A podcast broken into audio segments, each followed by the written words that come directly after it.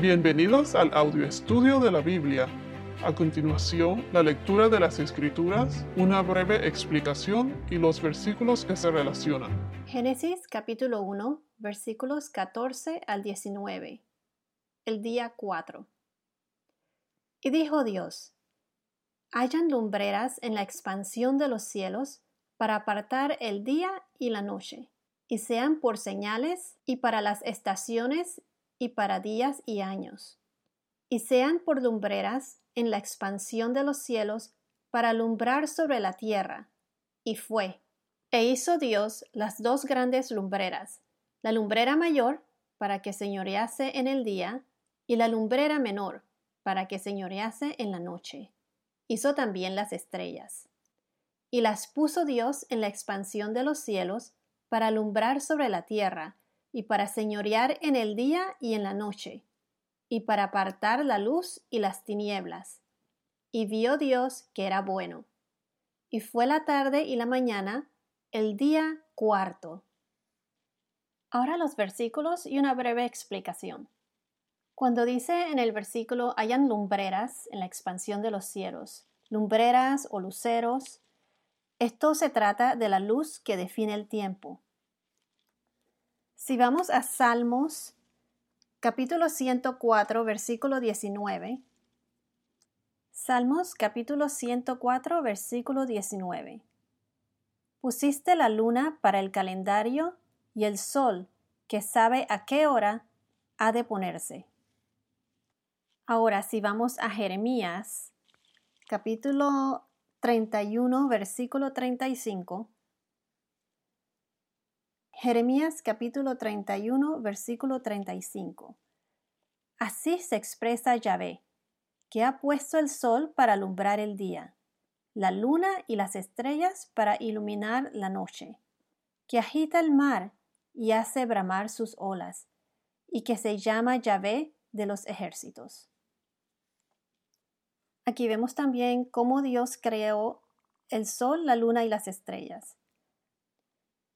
Acuérdense que la luz que fue creada anteriormente en Génesis capítulo 1 versículo 3 es esa fue la luz de la gloria de Dios en el primer día.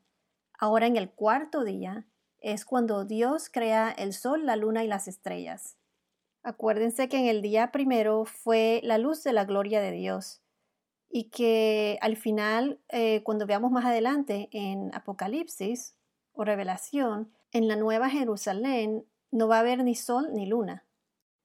Vamos ahora a Salmos 74, versículo 16. Salmos 74, versículo 16. Y nos dice, tuyo es el día y tuya es la noche. Tú ajustas la luz y el sol. Aquí vemos otra vez cuando el sol es creado para dividir el calendario y cada día en segmentos del tiempo. Podemos ver también que el Sol fue creado un día después de la vegetación. Recuerden que la vegetación fue creada en el tercer día y este ahora es el día que le sigue, el número 4. Hay un montón de teorías que dicen que cada día en aquella época era mil años. Pero yo pienso que según lo que estamos cubriendo ahora, cada día debió haber sido 24 horas, porque si no las plantas que necesitan la luz del sol para vivir se hubieran muerto. Acuérdense que él creó la vegetación primero y después ahora en el cuarto día creó el sol. Y mil años sin luz del sol, la vegetación no hubiese sobrevivido. Continuemos con el versículo 14. Y dice, y sean por señales y para las estaciones y para días y años. Aquí donde dice y que sean por señales o para señales. Vayamos a Lucas 21, versículo 25. Lucas capítulo 21, versículo 25. En Lucas aquí nos hablan de la venida del Hijo del Hombre. Entonces habrá señales en el sol, la luna y las estrellas, y por toda la tierra los pueblos estarán llenos de angustia, aterrados por el estruendo del mar embravecido. Ahora en Jeremías, capítulo 10, versículo 1 al 2. Vamos a Jeremías 10, versículo 1 y 2. Escucha lo que dice Yahvé, pueblo de Israel. Así habla Yahvé. No se acostumbren al proceder de los paganos, ni teman las señales del cielo, aunque a ellos les asusten. Ahora vamos a Mateo 24, versículo 29 al 30. Mateo capítulo 24, versículo 29 y 30. Después de esos días de angustia, el sol se oscurecerá, la luna perderá su brillo, caerán las estrellas del cielo y se bambolearán los mecanismos del universo.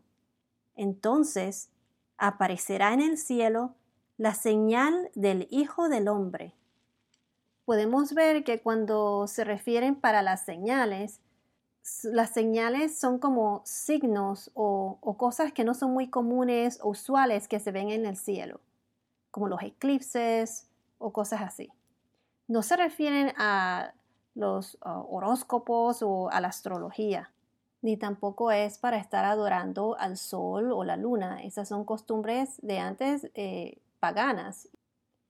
Y estas costumbres todavía en el día de hoy la gente las sigue. Por ejemplo, si vamos a Ezequiel capítulo 8 versículo 16, vemos cómo ellos adoraban al sol.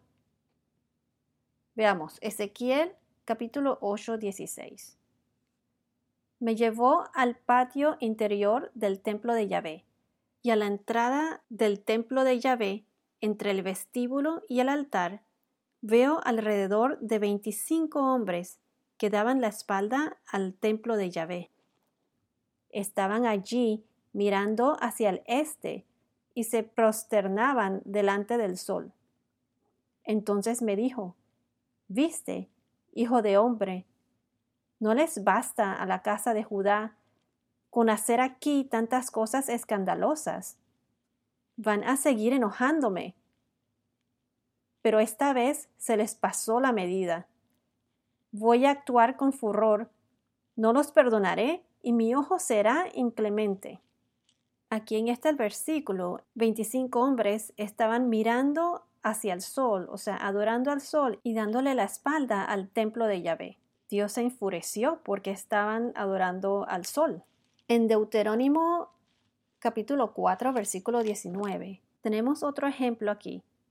Y dice, versículo 19, Cuando mires al cielo y veas el sol, la luna y las estrellas, y todos los astros del firmamento, no te dejes arrastrar a adorar como dioses y servirlos, pues Yahvé, tu Dios, dejó que fueran la parte de los demás pueblos, pero ustedes los tomó y los sacó del horno que es Egipto, para que fueran su propio pueblo como lo son ahora.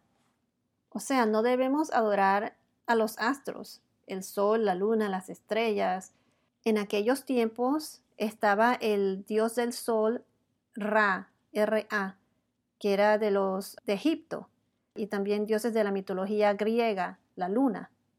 Hay religiones que toman elementos de la naturaleza como dioses, la lluvia, el sol, la luna, y hasta hoy en día también hay muchas doctrinas falsas toman estos elementos como si fueran dioses, los adoran. Hoy en día, aquí cuando dicen para señales o para, y para estaciones, estaciones en hebreo se pronuncia moedim, viene de la palabra moedim, que se refiere a festividades. Es el comienzo de las festividades que se observan en días y meses específicos en el calendario. Por ejemplo, si vamos a Éxodos 12, versículo 1. Éxodo capítulo 12, versículo 1. El Cordero Pascual. Yahvé dijo a Moisés y a Aarón en el país de Egipto, Este mes será para ustedes el comienzo de los meses, el primero de los meses del año. En este verso ya vemos que desde aquí Dios ya estaba creando su calendario divino para celebrar sus festividades con el hombre. Estas fueron creadas antes de que el hombre fuese creado, o sea que Dios ya había creado un horario para que sus hijos lo conocieran. Ahora en Levíticos 23, versículo 1 al 4. Levíticos 23, 1 al 4. Estas son las fiestas del año. Yahvé dijo a Moisés, Habla a los hijos de Israel y diles, Estas son las fiestas de Yahvé para las cuales se convocará una asamblea santa. Habrá seis días trabajados y el séptimo día será un gran sábado con una asamblea santa. No se hará ningún trabajo. El sábado será para Yahvé en todos los lugares donde vivan. Luego están las fiestas de Yahvé celebradas con una asamblea santa que ustedes convocarán a su debido tiempo. Aquí entonces vemos nuevamente cómo Dios define el tiempo de acuerdo a su propósito, las estaciones que se refieren a los tiempos escogidos para las festividades, para adorar a Dios, los días religiosos, etc. Para las señales, que son como signos o cosas que no suceden comúnmente, que se puede ver en el cielo. Ahora en el verso 16, cuando dice, e hizo Dios las dos grandes lumbreras. Aquí está diciendo nuevamente que Dios lo hizo. Él fue el, que creó el sol, la luna, las estrellas. Dice, la lumbrera mayor para que señorease en el día y la lumbrera menor para que señorease en la noche.